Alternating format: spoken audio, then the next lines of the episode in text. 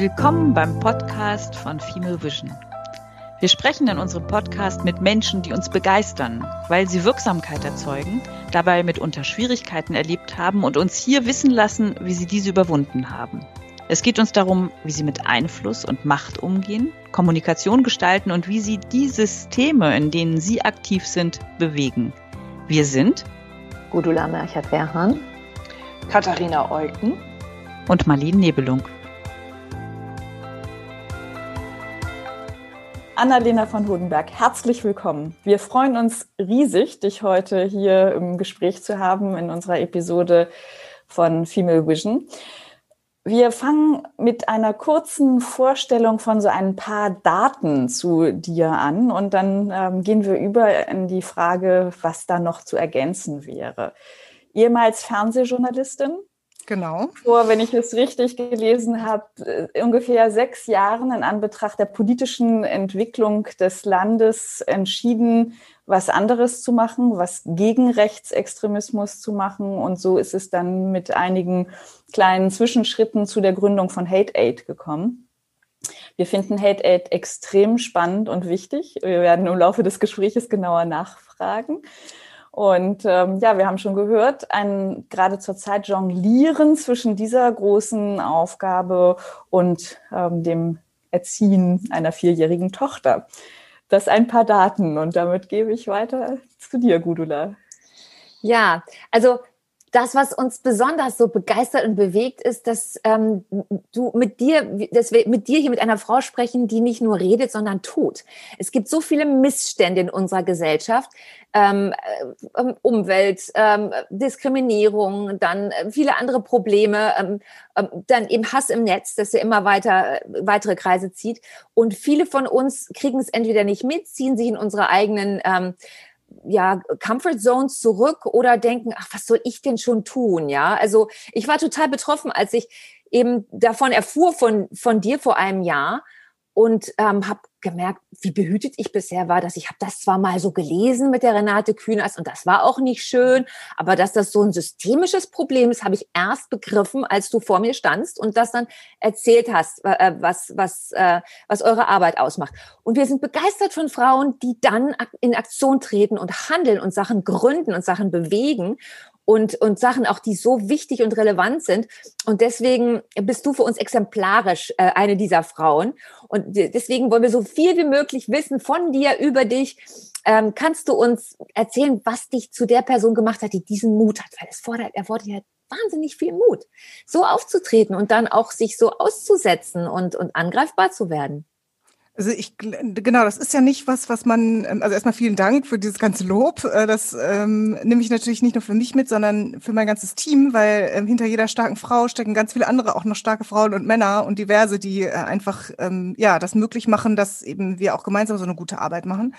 Aber ja, also das ist halt, man klickt das halt nicht von einem Tag auf den anderen an. Also man sagt nicht, ab, ab morgen bin ich sozusagen das, sondern das ist ja irgendwie so ein schleichender Prozess, ähm, der, ähm, der sich da irgendwie einstellt. Und ähm, es hat natürlich viel auch mit einer politischen Haltung zu tun und damit, dass man auch, ähm, glaube ich, also ich bin komme aus einem Elternhaus, wo wo politische Haltung was Wichtiges war und das immer auch wichtiger war, ähm, als also sich in der Gesellschaft, Gesellschaft zu engagieren und ähm, irgendwie auch genau Haltung zu zeigen, hat immer einen sehr hohen Stellenwert gehabt und hatte auch immer einen höheren Stellenwert oder war auch immer besser angesehen, als irgendwie viel Geld zu verdienen oder ein großes Haus zu haben. Also das war sozusagen, ähm, man konnte auch ähm, genau nicht äh, irgendwie nicht so reich sein, aber dafür ähm, hatte man irgendwie was herausragendes gemacht. Das war auf jeden Fall zählte auf jeden Fall immer mehr.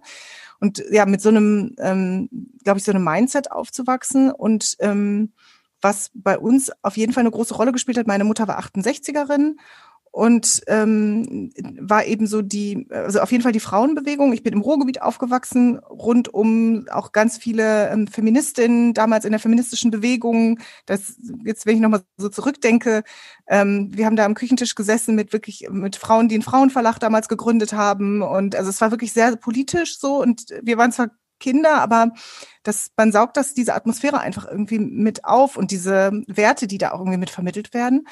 Und ähm, ja, es war immer wichtig, sozusagen ähm, auch politisch zu sein und sich politisch zu engagieren. Und ein großes Thema war eben für die 68er einerseits die Frauenbewegung, aber andererseits eben auch die Auseinandersetzung mit dem Holocaust. Und ähm, die, so, das große Thema meiner Mutter war, ihre Eltern zu fragen, was sie eigentlich während des Nationalsozialismus gemacht hatten, was nicht so viel war.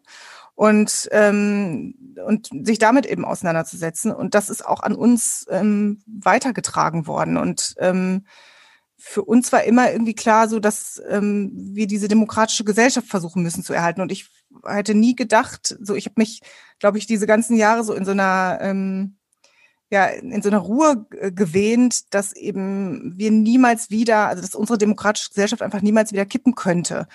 Und ähm, als mir dann langsam klar geworden ist, und ähm, Marlene, du hast es ja schon so ein bisschen gesagt, in der Vorstellung, ja, ähm, da ab einem bestimmten Punkt ähm, habe ich angefangen, mich dann auch eben politisch zu engagieren und nicht mehr nur noch journalistisch, wo man ja eben auch so ein Neutralitätsgebot hat, sondern eben tatsächlich mich politisch zu engagieren, ist tatsächlich, ähm, jede Frau hat ja so ihr Thema oder jede Person hat ja so ihr Thema. Ähm, das ist mein Thema eben, ähm, plötzlich sozusagen die Grundlagen für einen demokratischen Diskurs, dafür, dass wir auch anderer Meinung sein können und uns streiten können, aber dass jeder und jede einfach noch offen ihre Meinung sagen kann und an diesem demokratischen Diskurs ähm, und dieser manchmal auch wirklich harten Debatte teilnehmen kann. Wenn diese Grundlage weg ist, dann kommen wir ganz schnell wieder in eine Situation, ähm, wo sehr viele Dinge möglich sind. Und ähm, ich glaube, die jüngste Vergangenheit hat gezeigt, dass das nicht dass das nichts ist, was ähm, sehr unwahrscheinlich ist und auch nichts ist, was viele Jahre braucht, um das vorzubereiten, sondern wir haben sehen in den ähm, Staaten wie Ungarn, in Polen, ähm, aber auch in Großbritannien mit dem Brexit, wie schnell da eben auch Stimmung gemacht werden kann. Wir haben in Österreich ähm, äh, Koalitionen, die ähm, mit Parteien, die höchst bedenklich sind. Wir haben ähm, in, jetzt ähm, jüngst eben in den USA diese Bewegung um Trump, genau, die wirklich jetzt zu den höchsten Verwerfungen geführt hat. Und das ist eine Mobilisierung gewesen, die in tatsächlich kürzester Zeit irgendwie passiert ist. Also sagen wir mal in den letzten sechs Jahren, zwei Jahre vor Trump und dann während seiner Amtszeit. Und da ist eine Gesellschaft, die wir eigentlich sozusagen als höchst demokratisch ähm, äh, angesehen haben, zum Teil gekippt. Und ähm, zu merken, dass das einfach so schnell passieren kann, ähm, das hat mir, macht mir auch jetzt immer noch sehr viel Angst. Aber Angst ist ja auch ein guter Motivator. Ähm, und bei Angst hat man immer zwei Möglichkeiten. Entweder man verkriecht sich oder man, ähm, man geht da irgendwie drauf zu. Und ähm, genau, und da habe ich mich eben entschieden, ähm, drauf zuzugehen. Und Gott sei Dank habe ich auch sozusagen die Möglichkeit gehabt, mit was, woran ich auch wirklich glaube, dass das auch was bringt und was verändern kann, damit drauf zuzugehen. Und das ähm, gibt mir auch Kraft ähm, und eine Motivation, da auch eben so viel Kraft reinzustecken. Super, ja, vielen Dank. Wir haben jetzt noch gar nicht gesagt, was Hate Aid ist. Das sollten wir vielleicht auch einmal kurz ähm, erklären, denn das ist ja das, wo dann deine Angst sich ähm, im Grunde den, den Raum genommen hat, tatsächlich wirklich aktiv zu werden. Ihr seid eine Organisation, die sich ähm, für digitale Mobbingopfer stark macht, die sich stark positioniert gegen Hasskriminalität im Netz und auch Opfer vertritt, die sich dagegen stark machen wollen, was überhaupt nicht trivial ist, weil es zum Teil auch ganz viel Geld braucht, um diesen Schritt zu gehen und damit eben genau ja, ein, ein ganz wichtiges Instrument ist tatsächlich, sich nicht mundtot machen zu lassen, denn äh, es scheint so zu sein, das wäre vielleicht ganz spannend, wenn du dazu noch was sagen könntest, dass diese Hasskriminalität im Netz sehr systematisch von einer Richtung kommt und sehr gerne bestimmte Opfer trifft. Und ähm, ja, du bist damit auch, auch oft ähm, in unterschiedlichen Vorträgen und in den Medien zu sehen. Und nichtsdestotrotz war unser Eindruck in der Vorbereitung, dass das gar nicht laut genug erzählt werden kann, dass es euch gibt und dass das wichtig ist, was ihr macht und dass wir vielleicht auch alle ein bisschen mitmachen können. Also vielleicht sollten wir erstmal dahin gucken, was, ähm, dass du uns ein bisschen erklärst, was, was sind eigentlich so klassische ähm, Konstellationen? Sind das klassische? Ist das überhaupt typisch? Und dann gehen wir nach und nach in die anderen Themen. Also ich glaube sozusagen, mm, um sich Hate Aid zu nähern, muss man eben genau dieser, ähm, sich, sich dem nähern, was ist eigentlich die Situation im Netz. Also muss man sich die erstmal so ein bisschen angucken. Und aus dieser Situation ist eben auch aus, aus einem Mangel, aus einer Lücke, die, die wir da gesehen haben, ist eben Hate Aid entstanden. Und was wir ähm, seit 2015, 2016 in Deutschland sehen, aber was wir eben auch schon vor in Großbritannien zum Beispiel zum Brexit gesehen haben oder in den USA im Trump-Wahlkampf, ist eben, dass ähm, im Netz sich vor allen Dingen rechte und rechtsextreme Gruppen sehr, sehr gut und sehr professionell organisieren sich dort treffen. Also ne, das, man trifft sich jetzt eben nicht mehr auf der Straße, sondern man trifft sich vielleicht zu fünf bis siebentausend. Also es gab zum Beispiel dieses wichtigste Netzwerk Reconquista Germanica 2016. Da gab es, waren ungefähr 7000 Mitglieder zeitweise. Die haben sich gleichzeitig an einem Ort, nämlich in so einem Gaming-Channel ähm, im Internet getroffen. Und natürlich, ne, das ist was ganz anderes, als wenn man einmal im Jahr zu irgendeinem Recruiting-Treffen fährt. Da kann man sich 24 Stunden am Tag ähm, gemeinsam zuschalten. Man kann sozusagen direkt kommunizieren. Ähm, man war sehr hierarchisch organisiert, ähm, äh, hat sozusagen, wurden dann Befehle ausgeteilt und ähm, dann sozusagen haben alle gefolgt und haben gleich, sind gleichzeitig sozusagen zur Tat geschritten. Und ähm, genau, diese 7000 Leute wurden sozusagen eingesetzt als wie so eine kleine Schattenarmee. Die wurden angewiesen, dass sie sich viele falsche Profile machen, um eben nach außen hin, das sieht ja keiner, ob das jetzt ein richtiges oder falsches Profil ist, um nach außen hin viel mehr zu erscheinen. Das heißt, wenn man sich überlegt, dass 7000 sich vielleicht jeder fünf falsche Profile gemacht hat, dann hat man schon 35.000 Stimmen, die sozusagen in den sozialen Netzwerken dann auch zum Teil gleichzeitig aktiv werden können. Und die Strategie war eben, nicht mehr ähm, sozusagen im ersten Moment auf der Straße zu agieren, sondern eben den sogenannten Infokrieg zu gewinnen, also den Krieg sozusagen um die Informationshoheit im Netz. Und da gab es eben zwei Strategien oder gibt es immer noch zwei Strategien. Das ist ja was, was weiterhin ähm, andauert und wo wir sicherlich nachher nochmal drüber sprechen werden, dass es auch für die Bundestagswahl jetzt für uns auf jeden Fall relevant werden wird, wo wir drauf gucken müssen. Ähm, zwei Strategien. Eine Strategie ist eben zu gucken, dass man sehr oft in Kommentarspalten, in sozialen Medien gezielt gemeinsam ähm, in diese Diskussionen reingeht und bestimmte Positionen vertritt. Und wir wundern uns ja nicht umsonst, warum sich in den letzten Jahren bestimmte Dinge, die wir nicht für sagbar gehalten haben, jetzt plötzlich sagbar geworden sind. Und das liegt daran, dass sie ganz oft gesagt wurden dass eben diese Grenze ganz oft überschritten wurde. Und das ist nicht im Fernsehen zunächst passiert oder nicht zunächst äh, in unseren Printmedien, sondern das ist zunächst im Netz passiert. Und wir wissen aus soziologischen Studien, dass wenn bestimmte Framings, also bestimmte sagen, Konzepte, äh, bestimmte Dinge, die, wo man vorher dachte, das wäre eben tabu, oft genug gesagt wurden, dann gibt es irgendwann gibt's so einen Abnutzungseffekt und auch so, eine, so einen Akzeptanzeffekt. Und irgendwann, das ist leider passiert sozusagen mit unserem Unterbewussten, irgendwann fängt man an zu sagen, ah, das habe ich schon mal gehört, das habe ich jetzt schon vier, fünf Mal gehört, da muss auch irgendwie was dran sein. Und man muss wirklich so eine kognitiven Anstrengung eigentlich machen, um sich wieder klar zu machen, nee, das stimmt eigentlich gar nicht. Ähm, genau, das heißt, ähm, diese Strategie zu nehmen und wirklich sozusagen in diesen Kommentarspalten zu ähm, diese gleichen Konzepte, diese ähm, sozusagen rechtspopulistischen, rechtsextremen Konzepte eben dort ähm, unterzubringen.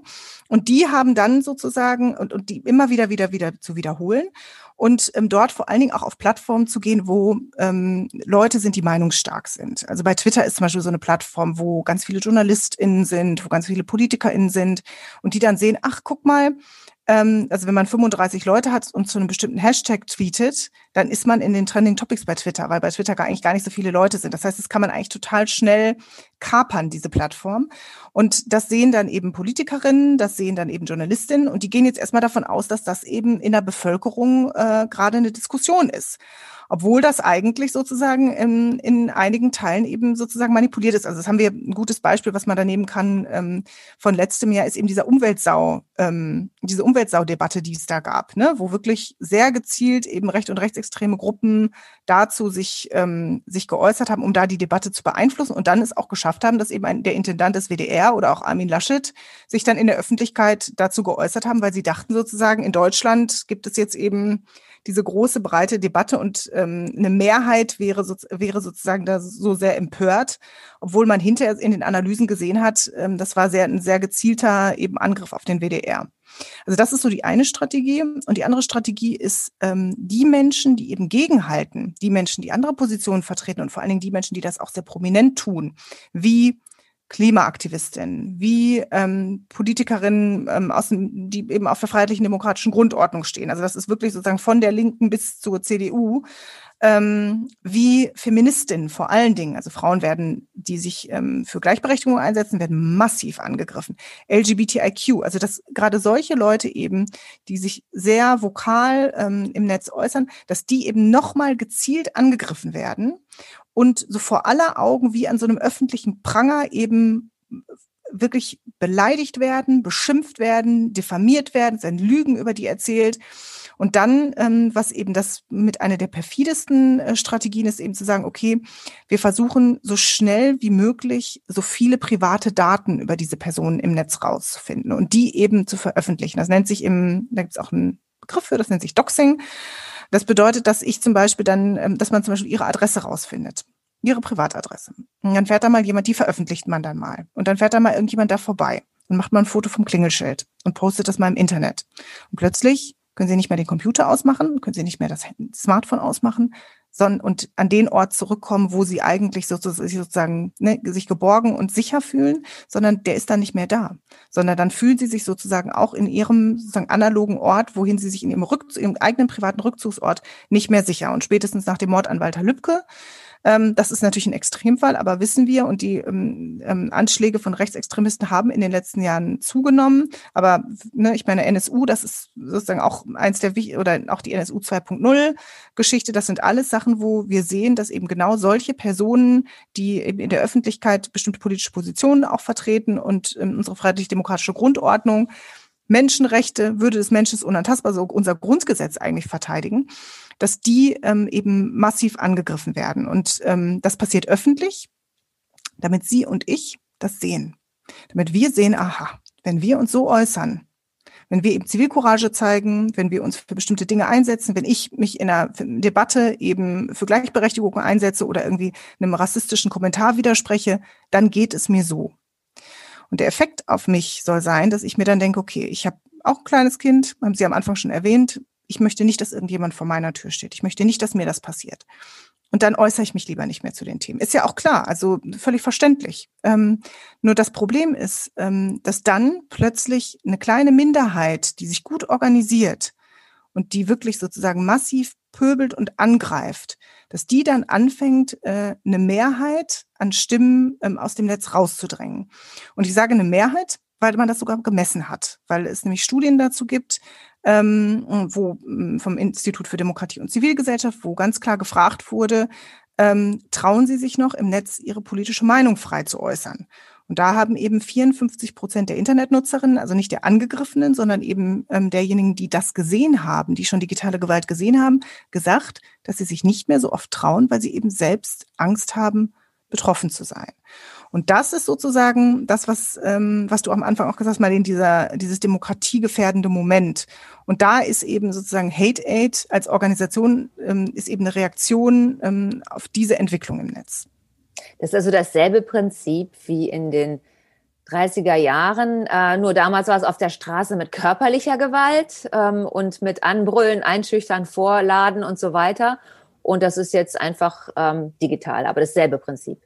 Im Prinzip schon. Also genau diese Art von sozusagen Angstkultur, ne? Oder ähm, wenn du jetzt nochmal so dran denkst, ich finde es einen guten, guten Vergleich, weil wenn du so dran denkst, weißt du noch diese Bilder, die, oder wir kennen ja alle diese Bilder ähm, vor den Läden von Juden und Jüdinnen, hier kauft keiner mehr, dann stellt sich einer mhm. davor. Und dann denkt man sich, bevor ich jetzt hier auch noch angepöbelt werde, ich habe auch jetzt keine Zeit und ich muss jetzt auch, ich habe auch meine eigenen Sorgen in meinem Leben und so weiter. Und mich dann geht es ja jetzt nicht. Mhm. Ähm, und dann gehe ich da einfach dran vorbei. Und genau, und was passiert? Die Personen, die eben, also erstmal, ich äußere mich nicht mehr, ich weiß sozusagen, damit hole ich, ziehe ich nur Ärger auf mich. Ähm, das ist ja erstmal eine ganz pragmatische ähm, Art und Weise, irgendwie zu reagieren. Und ähm, das andere ist eben, dass die Personen, die dann, ähm, die dann eben diese Läden haben oder die Personen, die eben angegriffen werden, dann alleingestellt sind und irgendwann dann auch sagen, okay, wir ziehen uns dann eben entweder aus dieser Debatte zurück oder auch wir äußern uns eben nicht mehr. Und da sind ja auch ähm, von den, also von den Nazis sind ja da viele Personen einfach auch auf Linie gebracht worden, die vielleicht am Anfang noch so ähm, noch widersprochen haben und dann sehr schnell gesagt haben, okay, wir sprechen einfach nicht mehr über Politik. Oder das hat man jetzt auch im US-Wahlkampf gesehen, dass ganz viel in den Interviews ähm, oder in den Reportagen gesagt wurde, man kann einfach mit den Leuten nicht mehr über Politik sprechen. Wir, auch in Familien sprechen wir nicht mehr über Politik weil einfach sozusagen diese Themen dann irgendwann so aufgeladen sind, ähm, dass man dieses, dass man das dann eben ausklammert. Und das ähm, schafft man eben, wenn, ähm, wenn man eben durch Bedrohung ähm, einen bestimmten, versucht, einen bestimmten politischen Diskurs einfach sozusagen rauszudrängen. In gewisser Weise ist das ja sogar noch perfider als, ähm, als damals, weil wir ja die, die das organisieren, gar nicht sehen können. Das ist ja, das passiert einem ja, also diese, diese Beeinträchtigung im Privaten, dieser Übergriff, diese Bedrohung ist ja aus einer anonymen Masse heraus. Und damit ist es ja noch nicht mal so, dass ich mich vor den stellen könnte, der vor dem Laden steht und sagt, sag mal, was machst du hier eigentlich? Sondern ich bin tatsächlich total hilflos der digitalen Welt ausgeliefert, ne, ohne das benennen zu können. Aber ja. deswegen kann man ja auch in der digitalen Welt, und das ist das Schwierige, sich da aufzuraffen, äh, man kann auch da antworten. Und ich begreife erst jetzt nochmal durch deine ähm, Worte, äh, wie, was ist, was wir für eine Verantwortung haben. Also wir müssen, ähm, wir müssen Stellung beziehen. Also wir werden nicht alle jeden Tag fünf Stunden investieren können, aber wir müssen immer wieder uns daran erinnern, dass wir eine Verantwortung haben. Und wenn wir das, äh, wenn wir uns zurückziehen, dann passiert ähnlich, dann kann ähnliches passieren, nur eben auf andere Art und Weise.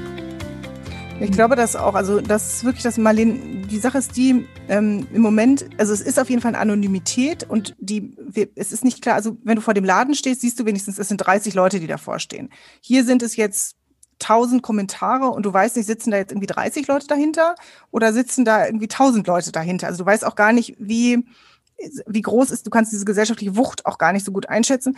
Und was ähm, auch vor allen Dingen die Betroffenen auch immer wieder sagen, ist, dass man so das Gegenüber gar nicht fassen kann, dass man das nicht sehen kann, dass man mit dem eigentlich nicht richtig äh, auf eine natürliche Art und Weise kommunizieren kann, sondern eben nur ähm, über sozusagen diese Anonymität. Das ist auf jeden Fall tatsächlich auch nochmal so ein Verunsicherungsmoment. Mhm. Ähm, das auf der einen Seite, aber eben, und was ich eben denke, ist, ähm, und da gebe ich dir recht, Gunnar, dass wir das auch erstmal nochmal lernen müssen. Dass wir, ähm, wir haben gut, glaube ich, gelernt, machen wir auch noch immer noch Fehler, aber wir haben, glaube ich, gut gelernt, sozusagen dieses, wir müssen Zivilcourage zeigen im Analogen, das dürfen wir nicht mehr, da müssen wir dann drauf zugehen oder wir müssen dann die Polizei rufen oder wir müssen dann, das ist sozusagen eine Grenzsituation oder eine Straftatsituation und da bin ich sozusagen als Bürgerin gefragt, jetzt hier ähm, einzuschreiten. Ähm, und im Netz ist das eben dieses ganze, dieses Bewusstsein, das ist eben auch für uns als Gesellschaft noch nicht da und eben dieses, wir dürfen da nicht mehr schweigen, wir müssen uns da positionieren. Aber wie machen wir das eigentlich? Was sind denn eigentlich sozusagen die richtigen, wo wir im analogen Leben schon eigentlich wissen, okay, Option eins, zwei, drei, suche ich mir eine davon aus, ich traue mich da jetzt nicht hinzugehen, da rufe ich mal eben die Polizei. Oder ich sage hier, versuche jetzt hier zwei, drei Leute neben mir anzusprechen und zu sagen, wollen wir da nicht irgendwie zusammen und so. Also da habe ich sozusagen Handlungsoptionen, wo ich komfortabler bin, auch wenn das eine Stresssituation ist, die, die irgendwie darauf irgendwie einzugehen. Aber im, im Digitalen ist es eben noch so, was mache ich, soll ich jetzt eigentlich machen? Was bringt hier eigentlich überhaupt was? Oder klicke ich nicht einfach weg, weil dann bin ich nämlich auf einer anderen Seite und dann sehe ich das nämlich gar nicht mehr. Also, ne, ich kann ganz schnell sozusagen aus dieser Situation auch mich, mich irgendwie zurückziehen. Ja, da bräuchte was man im Grunde genommen eine, eine, Schulung oder einen Leitfaden. Das muss man lernen. Das müssen wir, eigentlich muss das Stoff in den Schulen sein. Das genau. müssen Kinder lernen. Ja. Gibt es da Programme oder sowas? Macht ihr da was? Ähm, also genau, also das sehe ich genauso wie du. Ähm, Medienbildung ist ein Riesenthema und ähm, es gibt äh, auch einige Leute, ähm, also auch Psychologinnen, die, mit denen wir zusammenarbeiten, die auch sagen, eigentlich braucht es auch diese Medienbildung für Erwachsene. Mhm, ähm, das, das nicht nur den Bereich sozusagen, weil wir sehen ja auch, also das sehen wir in diesem ganzen Hassbereich, aber auch in diesem Bereich Fake News, ähm, ne, Falschnachrichten, wo dann eben wirklich eigentlich intelligente Leute nicht mehr unterscheiden können zwischen seriösen Nachrichten und nicht seriösen Nachrichten. Ähm, also das ist auf jeden Fall ein Riesenproblem. Aber da müssen wir mit in die Schulen, das muss mit in die Curricula und es müssen vor allen Dingen auch die Lehrer und Lehrerinnen ausgebildet werden, damit die eben ähm, auch Schüler und Schülerinnen begleiten dabei. Und das ist auch was, was wir uns als Eltern ähm, für unsere Kinder eben auch anziehen müssen. Das muss was sein, wo wir unsere Kinder auch erstmal durchleiten. Aber also da sehe ich auf jeden Fall Schule und Lehrerinnen ähm, in der Pflicht. Das ist natürlich ein Riesenthema, weil in den Schulen wird sehr viel in, also ne, es gibt ja diesen Digitalisierungspakt, wo sehr viel in Computer und Ausstattung und so ähm, investiert wird, aber eben nicht in Medienbildung. So, ne, es, den, es werden, sozusagen, es gibt so diesen einen Spruch, die sind sehr medienaffin, aber sie sind nicht medienkompetent. Und diese Lücke, die muss man versuchen zu schließen. Und ähm, genau, das, wir machen das nicht, weil das wäre sozusagen, würde sozusagen unsere Kapazitäten überschreiten. Also wir sind eher sozusagen so, dass wir mit ganz bestimmten betroffenen Gruppen, kommen wir gleich auch nochmal zu, ähm, jetzt anfangen, ähm, sozusagen so Aufklärung zu betreiben. Also wir konzentrieren uns jetzt im Moment sehr auf Kommunalpolitikerinnen, wir konzentrieren, wollen uns jetzt konzentrieren auf JournalistInnen, ähm, weil wir denken, dass das eben Gruppen sind, die gerade sehr besonders angegriffen werden, auch im Netz und die für uns auch total systemrelevant sind. Also wir wollen, wenn sich ein Kommunalpolitiker aus der Fläche zurückzieht und eine Kommunalpolitikerin, dann ist das, weil die sagen, ich halte den Hass nicht mehr aus im Netz, ist das eine Katastrophe wenn die dann nicht mehr antreten. Ähm, das heißt, genau, also dann sieht man ja sozusagen die Effekte oder wenn, es gibt ja jetzt auch neue Studien, wenn Journalistinnen sagen, ich bin so oft im Netz angegriffen werden, ich will zu bestimmten Themen nicht mehr berichten. Das ist eine Katastrophe. Das bedeutet, dass eben ähm, unsere sozusagen die freie Berichterstattung, die freie Berichterstattung der Presse durch ähm, solche Me Mechanismen eben eingeschränkt wurde. Und das ist höchst bedenklich. Das heißt, ähm, also wir gucken jetzt erstmal, dass wir uns sozusagen auf diese Gruppen ähm, konzentrieren. Aber meines Erachtens nach ist das ähm, staatliche Aufgabe, Aufgabe der Bundesregierung da, Ressourcen frei zu machen und das eben auch in die Curricula in den Schulen ähm, äh, da mit aufzunehmen. Und ähm, deswegen, also ich glaube, dass sozusagen Zivilgesellschaft, es gibt Organisationen, die auch in Schulen gehen, die Schülerinnen trainieren, aber es sind Tropfen auf den heißen Stein. Also eigentlich braucht es sozusagen mit, man hat ja auch den Digitalisierungspakt, hat man ja auch geschafft. Das heißt, äh, man könnte ja sozusagen auch sagen, ähm, wir machen so einen Medienkompetenz Pakt, den wir da irgendwie noch zusetzen und setzen da nochmal irgendwie ähm, Ressourcen frei und, ähm, und machen das. Und ansonsten, ja, was wir, du und ich eben machen können, ist ähm, zu widersprechen ähm, wenn wir sehen, dass jemand angegriffen wird. Also das können wir aus unserer Arbeit sagen und dann kommen wir auch gleich nochmal dazu, was wir eigentlich machen. Ähm, ja, aus der, ne, wir haben jetzt unser, eine unserer größten Säulen ist ja eben die Betroffenenberatung, also dass Menschen, die eben im Netz angegriffen werden, zu uns kommen können ähm, und erstmal sozusagen, wenn sie, wenn sie wollen, eine emotional stabilisierende Erstberatung bekommen. Wir verweisen auch weiter an ähm, spezialisierte Psychologen und Psychologinnen. Und ähm, das, was die Betroffenen sagen, was ihnen neben eben auch der Beratung ähm, und auch der Rechtsdurchsetzung, die wir dann auch für sie ermöglichen in vielen Fällen, dass das, was eben am meisten hilft, ist, wenn oder was ihnen am besten getan hat, ist, wenn Menschen ihnen eine Direktnachricht geschrieben haben, geschrieben haben, bleib stark oder sich unter ihrem Profil geäußert haben und gesagt haben, lass dir das nicht gefallen oder ne, sozusagen deine Meinung ist wertvoll oder wie auch immer. Also sie einfach da bestärkt wurden und ähm, das ist so eine kleine das ist so eine kleine Geste eigentlich, ne? Dieser kleine Mini-Kommentar oder ein Like einfach darunter zu setzen, ne? Um eben sozusagen, das ist ja noch sozusagen die kleinste Schwelle, ähm, aber dass das tatsächlich ähm, ähm, am meisten gut getan hat, um das auch wieder zu nivellieren. Ne? Wenn man plötzlich irgendwie tausend Kommentare auf einmal bekommt, die einem alle sagen, wie schrecklich man ist und einen beleidigen und diffamieren, das trifft einen wie eine Faust aus dem, aus dem Bildschirm raus. Und dann da wieder zu sehen, dass das eben nicht repräsentativ ist, dass nicht plötzlich alle mich hassen, dass das nicht plötzlich sozusagen ich, ähm, das Schlimme ist ja auch, das sehen ja auch alle, ne? Man wird ja so ganz öffentlich ähm, wird man da eben so ähm, runtergemacht und ähm, so auch entrechtet und ähm, dass eben dann auch wieder eine andere Öffentlichkeit hergestellt wird und in der Öffentlichkeit auch wieder ein anderer ähm, Eindruck hergestellt wird, nämlich auch sozusagen der der Gegenmeinung und der Menschen, die eben sich mit einem solidarisieren und einem zustimmen ähm, und man dadurch auch als Betroffene das Gefühl hat, okay, da wird sozusagen auch wieder diese Meinung, ähm, da wird wieder auch was gerade gezogen ähm, und ich muss das nicht alles selber machen. Und ähm, es gibt ja so das Narrativ, dass ähm, Rechte auch versuchen zu sagen, ja, das kommt aber genauso gut von den Linken. Was ist deine Erfahrung? Also ähm, wer, wer steuert das? Wer macht das? Sind das jetzt beide Seiten? Sind es primär die einen, die anderen oder, oder woher kommt das? Ja, also es kommt auf jeden Fall auch von den Linken, ähm, aber die sind nicht so professionell muss man einfach so sagen. Also die Professionalität äh, aus dem rechten und rechtsextremen Spektrum ist wirklich, ähm, ja, ist tatsächlich ähm, erstaunlich. Ähm, und ähm, es gibt zum Beispiel ähm, Tests auch, also die Akti Professionalität und Aktivität, die ist viel, viel höher. Es gab zum Beispiel, äh, hatten ähm, äh, wissenschaftliches Experiment gegeben, wo eben zwei so Accounts aufgesetzt wurden, gleichzeitig ein so ein Account, so ein linker Account, der so ganz viele linke Seiten geliked hat und ein rechter Account. Und ähm, man durfte, glaube ich, nichts posten, sondern nur, nur irgendwie weiterleiten und eben Freunde annehmen von Freundschaftsanfragen, die man bekommen hat.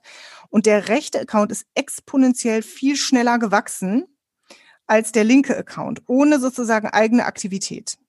Daran sieht man ganz klar sozusagen, dass da ähm, einfach viel mehr Professionalität ist, dass man viel besser organisiert ist und viel aktiver einfach ähm, das betreibt. Das bedeutet nicht, dass die Link, also sozusagen Linksextremisten das nicht auch machen könnten. Wir wissen von Islamisten, dass sie auf eine andere Art und Weise eben das Netz und da ähm, die Mechanismen des Netz nutzen, um eben auch ähm, ihre Propaganda zu ähm, vertreiben. Also das, das, dieses Tool ist erstmal unpolitisch. Ähm, was es dafür braucht, ist eine, ähm, eine Empörung und eine Emotion, sozusagen so ein Wutgenerator. Ne? Also Hass ist halt ähm, und Wut und Empörung triggert halt Menschen, das emotionalisiert halt Menschen. Und das eben auszunutzen ähm, und, und eben auch gerade mit ähm, Falschbehauptungen und so weiter ähm, Dinge zu behaupten oder Menschen zu beleidigen, das ist was, wo andere Leute dann eben getriggert werden und dann eben auch äh, Menschen, die vielleicht nicht organisiert sind, aber die das dann einfach lesen und vielleicht auch gerade wütend sind, dann einfach mitwüten sozusagen. Und ähm, das ist was, was Menschen teilen, wo Menschen sich, ähm, sich äh, ja angesprochen fühlen, viel mehr als wenn es irgendwie so ein neutraler, neutrales Posting ist. Das heißt, ähm, ja, also da können wir bisher sehen wir da, dass ähm, eben vor allen Dingen aus der rechten und rechtsextremen Ecke das kommt und ähm, das zeigen auch die Zahlen des Bundeskriminalamts. Also da sind irgendwie knapp äh, 75 Prozent der Anzeigen äh, in diesem Bereich ähm, sind sozusagen aus dem, haben eine recht- oder rechtsextremistische Motivation. Es ist ja wahrscheinlich auch so, dass tatsächlich ähm, für diese Radikalität ja sowieso so eine Art Entmenschlichungsprozess ähm, also innerlich stattgefunden hat. Und das, da ist das Netz natürlich das ideale Instrument. Ne?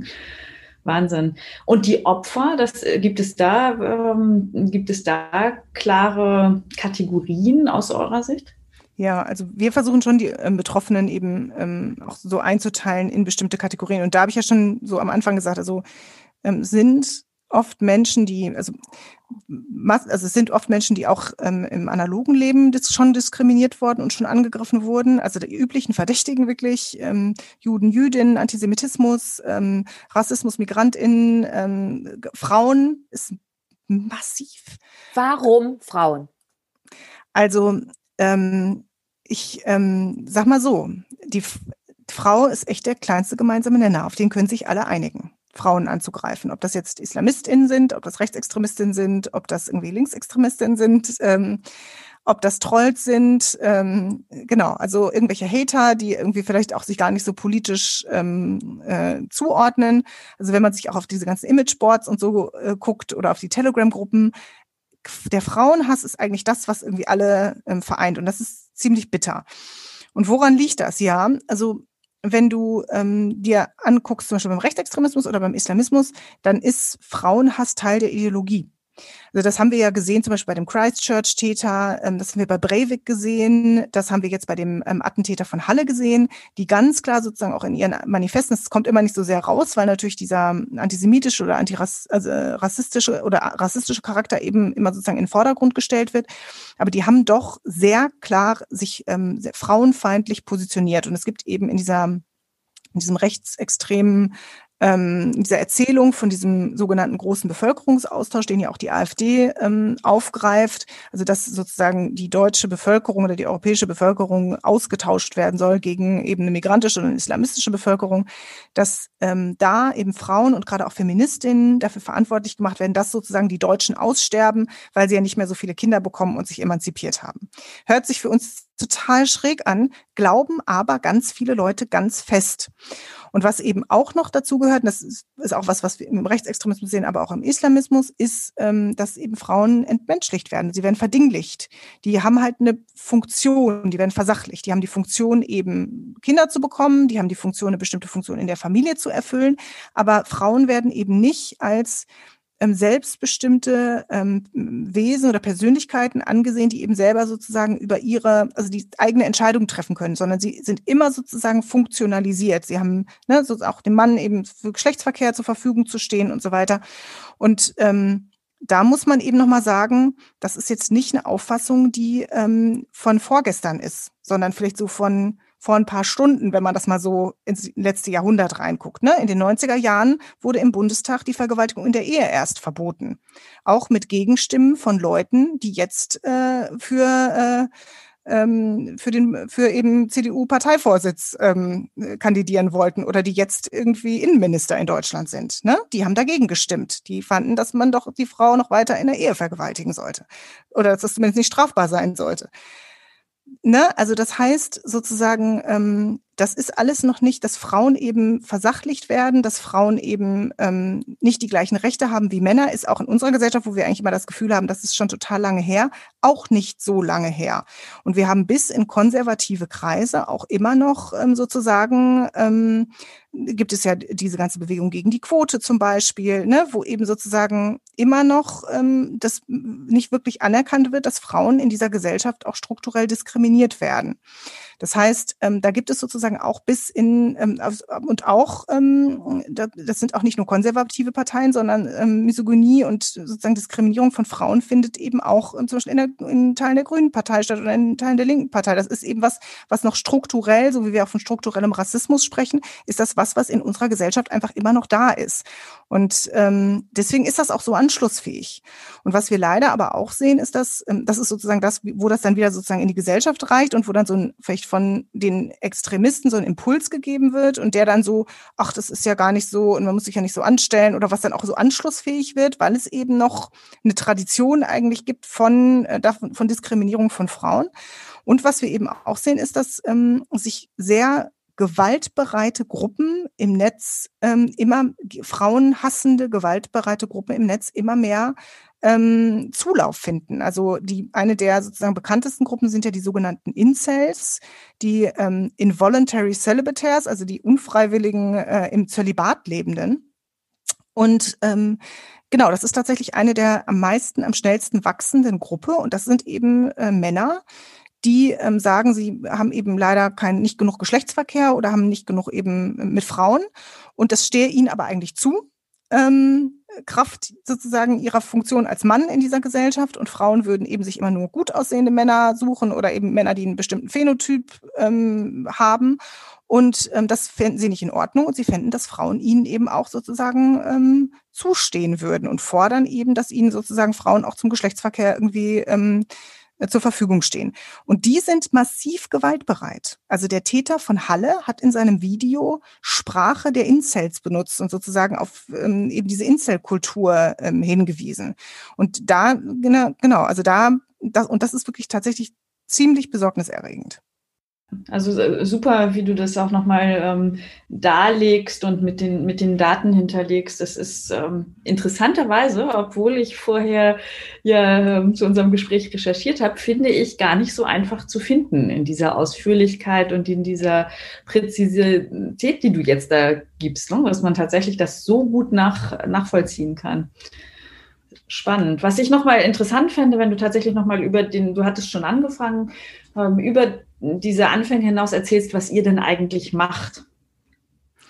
Ja, genau. Also ähm, stimmt, wir sind da so ein bisschen abgebogen. Also ähm, wenn wir nochmal so ein bisschen überlegen, wir haben halt gesagt, okay, also Impetus von Hate It ist eben zu sagen, Menschen dürfen nicht aus diesem demokratischen Diskurs im Netz vertrieben werden. Und ähm, wir haben uns halt gefragt, warum werden die eigentlich so schnell vertrieben? Also ich dachte halt, als ich, äh, noch bevor ich Hate It gegründet habe, na, also wenn ich jetzt hier im Netz da so angegriffen werden würde oder die Leute da irgendwelche Lügen über mich erzählen, da gehe ich zur Polizei und dann zeige ich das an. Und dann kommen die alle vor Gericht und das lasse ich mir nicht gefallen. So wehrhaft, ne? Und dann habe ich die Betroffenen gefragt, äh, die zum, ich zum Teil ja auch als sehr wehrhafte Personen erlebt habe und habe gesagt, sag mal, warum macht ihr das denn eigentlich nicht? Ja, und die haben mir dann unterschiedliche Dinge erzählt. Die haben dann gesagt, ähm, haben wir gemacht. Dann haben die auf der Polizeidienststelle zu uns gesagt, pff, löschen Sie doch einfach Ihren Facebook-Account. Oder ähm, ist doch nur im Internet, ne? Also wir haben hier wirklich noch andere Probleme sozusagen. Also wieder nach Hause geschickt zum Teil, ohne eine Anzeige zu stellen. Oder auch Leute, die ähm, gesagt haben, ich, ich werde im Internet angegriffen, meine Adresse ist veröffentlicht, ähm, denen gesagt wurde, ja, dann ähm, rufen Sie nochmal an, wenn es wirklich eine Gefahr gibt, wenn jemand bei Ihnen vor der Tür steht. So, das war noch vor dem Lübcke-Mord sozusagen. Und dann, ähm, aber da, also die, diese Geschichten haben wir immer noch. Oder es wird gesagt, naja, zeigen Sie mal her, ah, Sie haben aber auch schon ganz schön provoziert. Also so diese Umkehr, so die will ja auch noch kennen, so ähm, du hast aber einen sehr kurzen Minirock angehabt, naja, da musst du dich auch nicht wundern, wenn du dann irgendwie hier vergewaltigt wurdest. Ähm, so diese Täter-Opfer-Umkehr und dann, ähm, wenn die Leute angezeigt haben, haben sie erzählt, ähm, da kam mal nach anderthalb Jahren so ein Brief, mit, leider wurde ihre Anzeige eingestellt. Wir, entweder wir konnten die Täterin nicht ermitteln oder Geringfügigkeit. Ähm, Sie sind hier, ist kein öffentliches Interesse, Sie sind hier persönlich ähm, zum Beispiel beleidigt worden oder diffamiert worden. Ähm, sie, es steht Ihnen frei, sozusagen auf den Privatklageweg zu gehen oder eben zivilrechtlich dagegen vorzugehen. Also sich eben einen Anwalt oder eine Anwältin zu nehmen und dann ähm, sozusagen auf dem zivilrechtlichen Wege da die Täterin zu verklagen. Und ähm, ja, was man eben bei den Betroffenen gesehen hat, ist, dass so eine Recht, also dass sie das Gefühl hatten, okay, die Rechte, die normalerweise im analogen Leben so selbstverständlich für sie sind, also worüber wir gerade gesprochen haben, in der U-Bahn, dann rufe ich halt die Polizei und das ist so ein bisschen wie sie rufen dann die Polizei, und die kommt einfach nicht. Oder die sagt, also das ist nun wirklich nichts, wo wir jetzt irgendwie hier vorbeikommen sollten. Ähm, dieses Gefühl dann plötzlich zu sehen, okay, das steht mir auf einmal nicht mehr zur Verfügung. Das kann ich irgendwie hier gerade nicht durchsetzen. Und dann passieren zwei Dinge. Die einen ähm, die versuchen dann irgendwie, es gibt ein paar Mutige, die dann eben irgendwie ihr Geld zusammennehmen und dann eben auf dem zivilrechtlichen Wege klagen. Das können aber auch nur die machen, die es auch haben. Und die anderen äh, ziehen sich dann irgendwann zurück und sagen, äh, entweder ich halte das jetzt aus und mache weiter, was aber wirklich auch emotionale Wunden hinterlässt, also massive zum Teil. Und die anderen, die sagen, ähm, ich ziehe mich dann jetzt hier zurück. Und die meisten zeigen eben nicht mehr an. Wir haben auch eine Studie gemacht, damals in Hessen, als wir die erste Kampagne gemacht haben. Da haben wir die Betroffenen gefragt, da haben vier Prozent der Betroffenen in Hessen gesagt, dass sie überhaupt angezeigt haben. Also das heißt, ähm, es kommt überhaupt nicht bei den Strafverfolgungsbehörden an und eben genau aus diesen Gründen. Und ähm, da unsere, wir sind davon überzeugt, dass eben diese mangelnde Strafverfolgung, dass die dazu beigetragen hat, dass diese Enthemmung so massiv geworden ist. Also dieses, weil ich meine, ist ja ganz klar, wenn Sie sozusagen ähm, einmal beleidigen und da passiert nichts und das bleibt stehen, das wird von den Social Media Unternehmen nicht gelöscht, das ähm, wird sozusagen, da passiert, kommt auch nicht die Polizei oder irgendwas, dann haben die Täterin eben weitergemacht. Dann haben die mal mit einer Vergewaltigung gedroht, dann haben die mal eine Morddrohung geschrieben und es blieb alles einfach stehen. Und das Signal an die Täterin ist, die Gesetze, die wir normalerweise im analogen kennen, Leben kennen, die gelten hier nicht oder werden hier nicht durchgeführt. Wer weiß das irgendwie schon, aber auf jeden Fall muss ich mich daran nicht halten. Ich kann hier eigentlich sozusagen machen, was ich will. Es ist wie so ein Eldorado, so ein wilder Westen, wo ich einfach sozusagen ähm, mich mal hier ausleben kann, was ich ja sonst, ja, wegen, was ich ja sonst im normalen Leben irgendwie nicht mehr sagen könnte, kann ich jetzt hier endlich mal wieder sagen. Ähm, und für die Betroffenen bedeutet das, wenn ich ins Netz gehe, muss ich das aushalten. Und ich stumpfe sozusagen auch richtig ab. Also ich ähm, akzeptiere, weil ich nicht keine anderen Mittel sehe und Möglichkeiten akzeptiere ich sozusagen, dass so mit mir umgegangen wird. Und das Problem ist, dass diese Verrohung sich dann sozusagen auch, das ist nichts, was im Netz bleibt, sondern das ist eine Verrohung, die wir dann auch ähm, im analogen Leben ähm, in unserem Umgang miteinander sehen. Und wir von Hated haben eben gesagt, das kann nicht sein. Es muss klar sein, dass Betroffene im Netz die gleichen Rechte haben wie im analogen Leben und dass sie vor allen Dingen auch, weil sie haben die gleichen Rechte, die Gesetze sind eigentlich da, aber dass sie die auch durchsetzen können. Und ähm, dann haben wir eben geguckt nach diesen Gesprächen mit den Betroffenen, was sind Weichen, die gestellt werden müssen, also die, ähm, was sind die Dinge, die Betroffene brauchen, um eben gegen die Täterinnen vorzugehen. Also um wirklich sozusagen Täterinnen massiv abschrecken zu können, indem die halt ein paar Mal, wenn man irgendwie mal für eine Beleidigung 4000 Euro Strafe gezahlt hat, dann überlegt man sich am nächsten Tag nochmal ganz genau, ob man das wirklich nochmal postet. Ähm, und da haben sie vielleicht nicht das Herz verändert, aber auf jeden Fall sozusagen ähm, haben sie da ähm, die Leute ein bisschen gezügelt und eben diese roten Linien wieder eingefahren, die wir ja im analogen Leben haben. Und, dar und so ähm, daraufhin haben wir eben das ähm, Hate-Aid-Beratungsangebot ähm, konzipiert. Und das ist, besteht eben darin, dass viele Betroffene gesagt haben, okay, wir müssen erstmal einmal darüber sprechen. Wir brauchen erstmal einmal einen Ort, wo wir das auch lassen können und wo auch sozusagen, weil das ja auch ein neues Phänomen ist und wir ja auch gerade wissen, bei psychischer Gewalt ist es oft so, ist, haben die Betroffenen eben kein blaues Auge oder ein gebrochenes Bein, wo sie eben sagen können, hier guck mal, das ist mir offensichtlich passiert, sondern es gibt Depressionen, Schlafstörungen äh, bis zu Suizidgedanken. Ähm, und da braucht Betroffene auch sozusagen so eine Versicherung erstmal, ähm, ja, dir ist hier eine Gewalterfahrung passiert, ja, du hast ein absolutes Recht, dir hier Hilfe zu suchen und eben auch dich sozusagen, du musst diese Gewaltverarbeitung, also du musst den Raum nehmen, um auch diese Gewalterfahrung irgendwie zu verarbeiten. So, das ist so ein Punkt. Und der nächste Punkt, was Betroffene uns gesagt haben, war, ähm, wir fühlen uns im Netz nicht sicher. Wir, wie können wir uns sicher machen? Wie können wir verhindern, dass so schnell an unsere, unsere persönlichen Daten irgendwie rangegangen wird? Und da wir haben ja schon über dieses Medienkompetenz gesprochen. Da fangen wir wirklich an mit sicheren Passwörtern. oder mit Privatsphäre-Einstellungen bei Facebook, so dass man eben nicht mehr die Familienbilder sieht, weil viele das einfach nicht wissen oder da wir alle ja auch, also ich auch vor zehn Jahren noch viel sorgloser im Internet mit meinen Daten umgegangen bin und meinen privaten, ähm, also mit privaten Bildern und so weiter, was ich heute überhaupt nicht mehr machen würde. Und da unterstützen wir eben und gucken auch auf Seite 15 mal bei Google, ob da noch irgendwie was steht ähm, und unterstützen dann eben mit Löschanträgen ähm, und versuchen eben die Menschen so sicher wie möglich äh, im Netz zu machen und so viel private Daten wie möglich eben oder wie sie auch nur wollen, dass im Netz veröffentlicht sind, damit eben diese diffuse Angst, dass man da doch noch irgendwas mehr über mich ähm, herausfinden könnte, damit die sozusagen genommen wird. Und die dritte Säule ist eben Kommunikationsberatung. Also was mache ich eigentlich, wenn ich angegriffen werde? Schreibe ich dann noch zurück? Tue ich das nicht? Stelle ich was sicher? Wie lange diskutiere ich noch? Ähm, und das machen wir nicht nur für ähm, einzelne Betroffene, sondern auch für ähm, Organisationen, zum Teil für Bundestagsabgeordnete und so weiter. Also da machen wir, machen wir so Trainings. Und ähm, das Dritte ist eben dann, und das ist für mich mit einer der wichtigsten Punkte, die Rechtsdurchsetzung.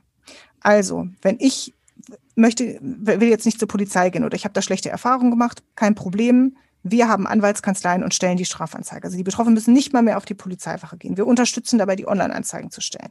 Wir ähm, sind, wenn jetzt eben ähm, ganz klar ist, da ist eine persönliche Beleidigung, eine persönliche Diffamierung passiert, dann müssen die Betroffenen eben Strafantrag stellen und meistens zivilrechtlich vorgehen. Und da ähm, und das kostet Geld. Haben wir ja gerade schon gesagt. Da muss man zum Anwalt gehen da muss man mit einem Kostenrisiko von bis zu 4000 Euro rechnen, weil man eben nicht nur die Anwältin bezahlen muss, die dann erstmal für einen selber tätig wird, sondern wenn man verliert, leider auch die, die Kosten der Gegenseite. Und das ist immer vor Gericht ein Risiko.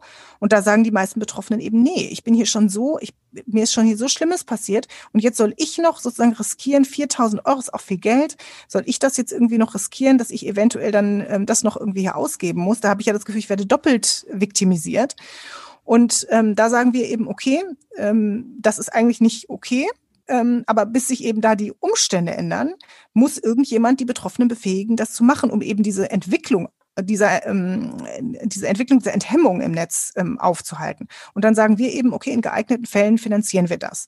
Und da haben wir jetzt innerhalb von zwei Jahren ähm, über 350 Fälle bisher sind sozusagen bei uns in der Prozesskostenfinanzierung und in den Anzeigen. Und ähm, genau, und da arbeiten wir auch mit einer spezialisierten Staatsanwaltschaft zusammen in Hessen, mit der ZIT. Ähm, da ist das, haben wir eine Kooperation mit dem hessischen Justizministerium, die nämlich auch erkannt haben, dass eben die genau eben diesen demokratiegefährdenden ähm, Aspekt ähm, dieses Themas erkannt haben und gesagt haben, ja, wir ähm, committen uns hier zu diesem Thema und wir nehmen das ernst. Das war nämlich tatsächlich auch ein Riesenproblem, dass oftmals Staatsanwaltschaften eben auch nicht wirklich wussten, genauso wie bei Polizei auch oftmals es nicht immer böser Wille ist, sondern auch Unwissenheit, auch denen gar nicht bewusst war, ähm, dass das Ganze nicht nur eine einfache Beleidigung am Gartenzaun ist, sondern wirklich einen demokratiegefährdenden Aspekt hat. Und ähm, genau, und da sind wir sehr glücklich, dass wir da eben mit der ZIT ähm, zusammenarbeiten können und da eben auch eine hohe Identifikationsquote haben. Ähm, und der dritte Punkt ist eben zu sagen, genau, und das Ziel ist eben, Betroffene zu stärken, bei Betroffenen wirklich ähm, denen wieder so diese Agency zurückzugeben, das Gefühl zu haben, okay, ich kann was machen, ich habe Rechte, ich kann mich durchsetzen und ich bin hier nicht alleine und es gibt eine Organisation und Leute, die mir so viel wie möglich abnehmen, die mich in meiner Gewalterfahrung ernst nehmen, die mich da stützen und die mich auch unterstützen, auch finanziell, dass ich rechtlich die Täterin zur Verantwortung ziehen kann. Und auf der anderen Seite für die Täterin ganz klar das Signal, liebe Freunde, das Netz ist kein rechtsfreier Raum und das Netz ist auch kein rechtsdurchsetzungsfreier Raum. Und das, was ihr hier tut, ist illegal, das sind Straftaten und die werden, also ne, denen wird auch nachgegangen. Und da kommt eben dann auch Post vom Anwalt irgendwie nach Hause und da kann es auch sein, dass ihr mal eben 2.000, 3.000 Euro eben für eine Beleidigung zahlen müsst. Und ähm, genau, also das hat eben Konsequenzen. Und wir hoffen uns halt so einen Abschreckungseffekt, so ähnlich wie das ähm, in den 90er Jahren war, als alle immer illegal Musik runtergeladen haben oder Filme gestreamt haben, bis dann die ersten Abmahnungen irgendwie kamen. Und man dann auch irgendwann gesagt hat, okay, ich steige jetzt um auf Netflix. Also auch da, das ist jetzt so ein sehr harmloses Beispiel, aber auch da eben wieder so eine rote Linie einzuziehen, dass man gesehen hat und, und ne, dass man gesehen hat, okay, das ist wirklich illegal, das darf ich digital nicht. Und dann bleibt eben unsere rote Linie auch im Analogen erhalten. Ich glaube, das ist so ganz wichtig, dass wir da, ähm, dass wir da jetzt, da haben wir sehr lange Zeit verstreichen lassen. Da ist auch noch viel zu tun. Also vor allen Dingen die Strafverfolgungsbehörden, äh, Polizei und Staatsanwaltschaften, auch Gerichte. Das haben wir auch im Fall Kühners gesehen. Ähm, die haben das noch nicht richtig auf dem Schirm. Aber auch das sehen wir sozusagen als unsere Aufgabe, auch immer wieder sozusagen politische ähm, Arbeit zu machen, in die Presse zu gehen. Deswegen sprechen wir auch so viel sozusagen öffentlich, ähm, um auch immer wieder so Debatten anzustoßen und ähm, auch öffentlich Fälle zu erzählen und Betroffene zu Wort kommen zu lassen, um ebenso auch in der Gesellschaft so ein, und auch vor allen Dingen in den Strafverfolgungsbehörden so eine, ja, so eine Sensibilisierung ähm, voranzutreiben, dass es eben nicht mehr das sind nicht Streite am Gartenzaun. Und die werden in unserem Rechtssystem leider immer noch so behandelt, weil eben da ähm, das Bewusstsein noch nicht da ist, sondern das was da passiert, ist demokratiegefährdend und kann für uns alle und für unsere Gesellschaft wirklich massive Konsequenzen haben. Und deswegen ist eben auch unser Strafverfolgungsapparat, sind Polizistinnen, Staatsanwältinnen und äh, Richterinnen sind eben gefragt, das zu verhindern. Und die haben da eine ganz wichtige Rolle. Ja, vielleicht nicht nur das Bewusstsein, sondern ich kann mir auch vorstellen, dass die Gesetze nicht immer überall up-to-date sind, sondern sich auf eine analoge Welt beziehen, dass die noch nicht ähm, angepasst wurden. Ne? Aber was mich noch mal interessieren würde, ähm, ich habe den Eindruck gehabt, bei euch arbeiten auch eine ganze Menge Frauen. Hat das eine Bedeutung, ähm, dass ihr so viele Frauen seid? Gibt es da, also was hat das Frausein für dich? Ähm, was bedeutet das für dich im Zusammenhang mit deiner Arbeit oder auch ähm, gibt es da irgendeinen Zusammenhang? Also es sind zwei Dinge. Ja, du hast absolut recht. Bei uns arbeiten ganz viele Frauen, ähm, auch ein paar diverse und ähm, auch ein paar Männer. Aber da ist es uns wichtig, dass das auch immer ähm, Feministen sind. Und, und da auch eben unsere feministische Grundhaltung, nämlich ähm, nach Gleichbehandlung und Diskriminierungsfreiheit zu teilen, also auch nicht nur im Bereich Frauen, in anderen Bereichen auch, aber das ist ja der Bereich, über den wir jetzt gerade sprechen. Und das hat zwei Gründe. Der erste Grund ist, dass ich immer ähm, mir geschworen habe, wenn ich mal Chefin werde, fördere ich Frauen. Es war für mich einfach immer total klar. Und, und wo ähm, kam das her? Hattest du selber eine Erfahrung gemacht, die dich das denken ließ? Oder? Also eigentlich durch sozusagen diese ganze Debatte, dass eben ähm, Frauen sich einfach solidarisieren müssen, dass sie sich zusammentun müssen und dass sie eben andere Frauen fördern müssen, so wie Männer das über Jahre hinweg gemacht haben. Also dass eben Männer doch ähm, immer ähm, sozusagen sich selber wieder neu einstellen, also das, was sie kennen sozusagen, und eben nicht die ähm, aufstrebende Frau. Und, ähm, und also diese Erfahrung gemacht zu haben und immer wieder gesehen zu haben, dass Frauen auch ähm, dann abgeschnitten wurden, sozusagen auf dem Weg nach oben. Oder aber leider auch die Erfahrung, dass Frauen, die dann in Führungspositionen gekommen sind, nicht Frauen gefördert haben. Und ähm, das fand ich, ähm, fand ich total bitter. Und ähm, da habe ich mir immer geschworen, das mache ich nicht. Ich fördere andere Frauen. Und ich wollte auch nicht, ich hatte viel auch in, in meinen Arbeitsverhältnissen vorher dieses Mansplaining erlebt, dass Männer sich auch in Diskussionen dann so da hervorgetan haben, auch so eine männliche Diskussionskultur ähm, irgendwie mit reingebracht haben. Das wollte ich nicht in meinem Unternehmen. Wollte ich einfach nicht und habe ich auch nicht. Und das ist auch toll. Und das ist auch in den Feedbackgesprächen das, was meine Mitarbeiterinnen mir sagen. Und Mitarbeiter, auch die männlichen. Die sagen, dass sie gerade das ähm, total ähm, angenehm finden, dass wir so wohlwollend miteinander sind, dass wir uns gegenseitig die Erfolge gönnen, ähm, ne, dass man sich sozusagen, dass es so ein gemeinsames Ziel gibt, dass es nicht dieses persönliche Hervortun ist und dieses Lautersein auch in den Diskussionen irgendwie gibt. Ähm, das finde ich ist schon ähm, sozusagen ähm, bemerkenswert. So, das ist der eine Punkt. Und der andere Punkt ist, jede Frau hat schon eine Diskriminierungserfahrung gemacht. Das heißt, in dem Bereich, wo wir uns bewegen, wo wir eigentlich immer über Diskriminierung sprechen, sind Frauen einfach sozusagen, denn das müssen wir denen jetzt nicht erstmal noch erklären. Natürlich ist eine weiße Frau weniger sensibilisiert für die Diskriminierung, die zum Beispiel eine schwarze Frau bekommen hat, weil sie eben noch aufgrund ihrer Hautfarbe diskriminiert wurde. Aber zumindest erstmal in das Konzept, diskriminiert zu werden, kann sich jede Frau erstmal reindenken. Es gibt keine Frau, die nicht schon eine Diskriminierungserfahrung gemacht hat. Und deswegen ist das für den ähm, Bereich, in dem wir arbeiten, ähm, viel, viel besser, wo wir eben bei vielleicht weißen Männern auch erstmal ganz lange erklären müssen oder Verständnis irgendwie ähm, sozusagen brauchen oder sehr viel auch Reflexionsfähigkeit braucht und sich reindenken braucht, während, ähm, während jede Frau weiß, was es bedeutet, diskriminiert zu werden.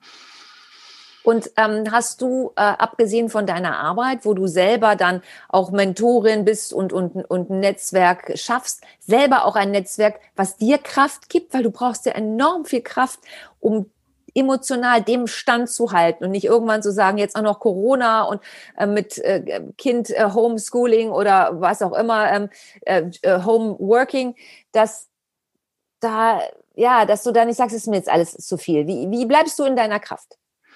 Also, ähm, ich habe schon in meinem Umfeld, also leider kein richtig, ich habe noch nicht so richtig so ein Zuhause gefunden in so einem professionellen äh, Netzwerk von starken Frauen. Ich glaube, das wäre was, was ich mir total wünschen würde. Aber es gibt so ein paar Leuchtturmfrauen, die ähm, so um mich herum sind, ähm, die mir auch Kraft geben, die auch sozusagen ähm, in, in ähnlichen Situationen sind wie ich. Und tatsächlich, das bringt auch total viel Kraft, sich eben genau mit Frauen auszutauschen, auch vor allen Dingen auch mit Frauen auszutauschen, ähm, die eben in ähnlichen Situationen sind. Und da habe ich in meinem Umfeld ähm, einfach ein paar Frauen, also zum Beispiel die Geschäftsführerin von Amnesty Deutschland, Lana Idris, mit der tausche ich mich äh, regelmäßig aus. Mich ein sehr Freund, also wir sind wirklich auch Freundinnen mittlerweile, aber auch auf so einer professionellen Ebene. Ähm, also da habe ich mir so ähm, so ein Netzwerk eben aufgebaut von Frauen, mit denen ich mich da austausche. Ähm, und ja, wie holt man sich irgendwie weiter Kraft? Es ist nicht so, also es geht mir genauso wie allen anderen auch, gerade jetzt in dieser Corona-Krise. Ähm, das, ja, also immer, was mein großes Glück ist, ist, was ich auch dann oftmals bei Menschen sehe, die einfach sehr gesagt haben, oh, ich mache einfach meinen Job, aber meine Freizeit ist mir wichtiger und da konzentriere ich mich jetzt irgendwie drauf und das fällt jetzt alles weg habe ich einen Job, wo ich wirklich für brenne und wo ich dran glaube. Und ich habe ein tolles Team mit, und mit Leuten, mit denen ich mich auch gerne umgebe, die ich natürlich auch, mit denen ich zusammenarbeite. Und das sind auch jetzt nicht alles meine besten Freunde, aber trotzdem immer noch Menschen, wo ich denke, ähm, mit denen verbindet mich eben dieser, ähm, diese Arbeit an der, an einer wichtigen Sache, an die wir irgendwie alle gemeinsam glauben. Und das ist schon was, was mir, ähm, was mir sehr viel Kraft gibt und auch eben ähm, auch der Austausch mit den, ähm, mit den Frauen in meinem Unternehmen, also auch den Frauen eben in Führungspositionen in meinem Unternehmen, die ähm, ähm, das, das ist auch was, was mich, ähm, was, was mir echt Kraft gibt. Mir, mich ähm, kribbelt es noch darüber hinaus in den Händen im Grunde müsste es ja, wenn ich so an Petitionsplattformen oder sowas denken, äh, denke, viel mehr noch tatsächlich verbindende Aktionen geben, wo tatsächlich in solchen Fällen dazu aufgerufen werden kann, hier passiert gerade was, Leute, ähm, positioniert euch, damit das auch die, die das nicht mitbekommen haben, mitbekommen. Und dabei fällt mir ein, es gibt ja jetzt tatsächlich so ein paar Organisationen, die parallel zu euch auch wachsen in diesem Feld. Was ist da deine Wahrnehmung? Ähm, ist das wirklich eine, eine, eine, Community, die da entsteht? Gibt es da Initiativen, die tatsächlich mehr Sichtbarkeit, mehr Professionalität, mehr Effektivität auch sozusagen von dieser Seite ins Netz und in diese Thematik bringen? Also die herausragende Organisation und wirklich sozusagen die da den also das Neuland betreten haben und mit der wir auch sehr eng zusammenarbeiten, ist Ich bin hier. Das ist diese mhm. Gruppe, ich bin hier.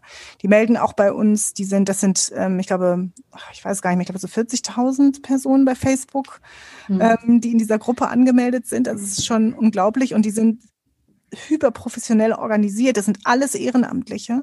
Also es gibt einen kleinen Verein ähm, und der Rest sind einfach ehrenamtliche Personen, die sagen, wir ähm, wollen, und das ist auch was, wo ich auch, also was man auch sieht, wir wollen eben nicht alleine da durchs Netz streunern und versuchen eben andere Leute zu unterstützen, sondern wir machen das gemeinsam.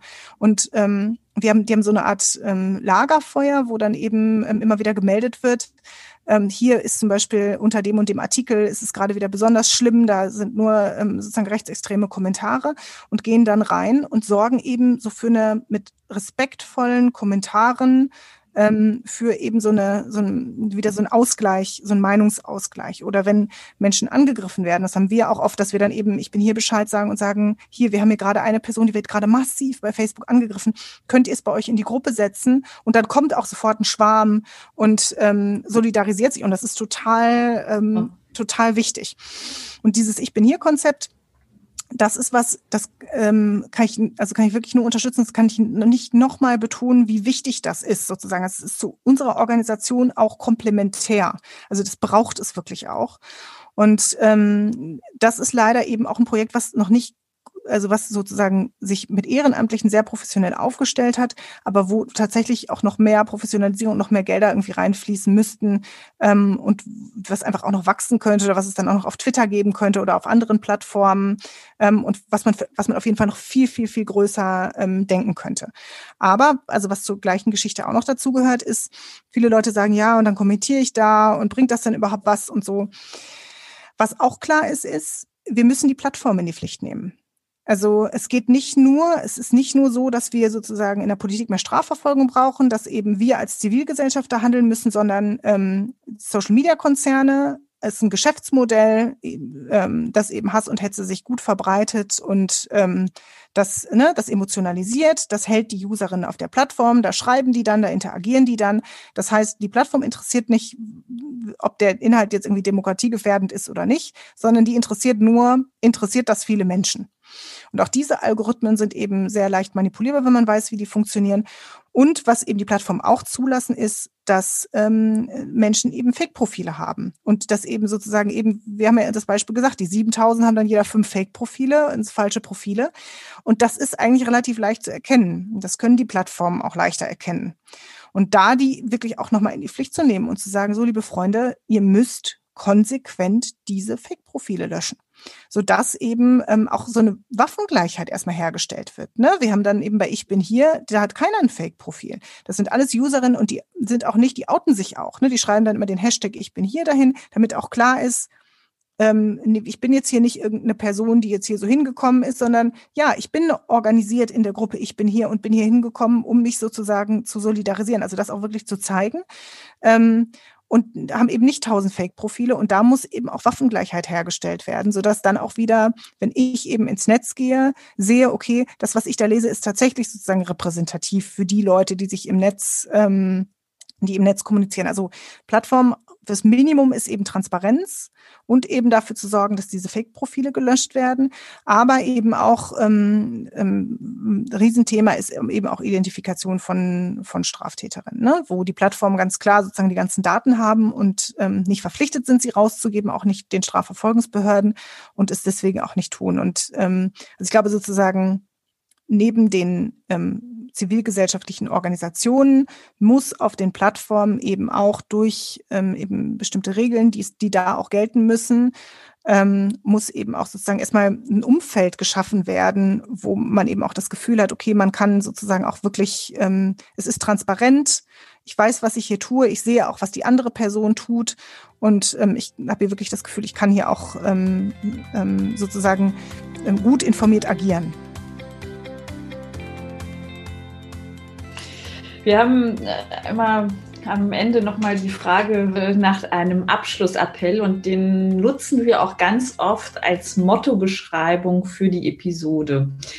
Und in, in diesem Sinne nochmal die Frage, was, was ist das, wovon du sagst, das ist mein zentraler Appell an euch? Gerne auch ein Appell an Frauen, auch jüngere Frauen, die ihren Weg noch gehen oder auch Frauen unserer Generation, die schon mittendrin stecken?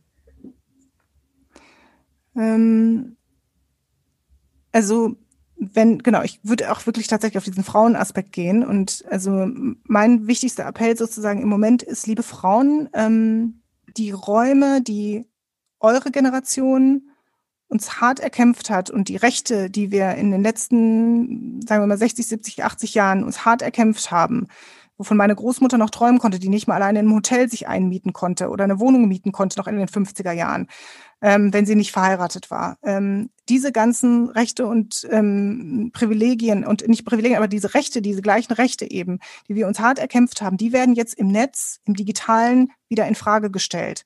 Und da werden sich Räume gesucht, ähm, um eben sozusagen da zu versuchen, ähm, das eben wieder umzukehren.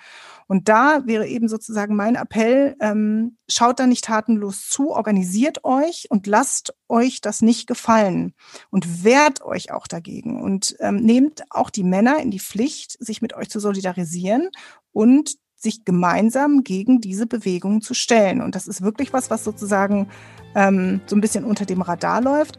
Aber das ähm, dürfen wir uns nicht gefallen lassen, dass eben die Räume, die wir uns, die wir und ihr uns hart im Analogen erkämpft haben, dass die jetzt im Digitalen plötzlich so in Frage gestellt werden. Das wäre mein Appell.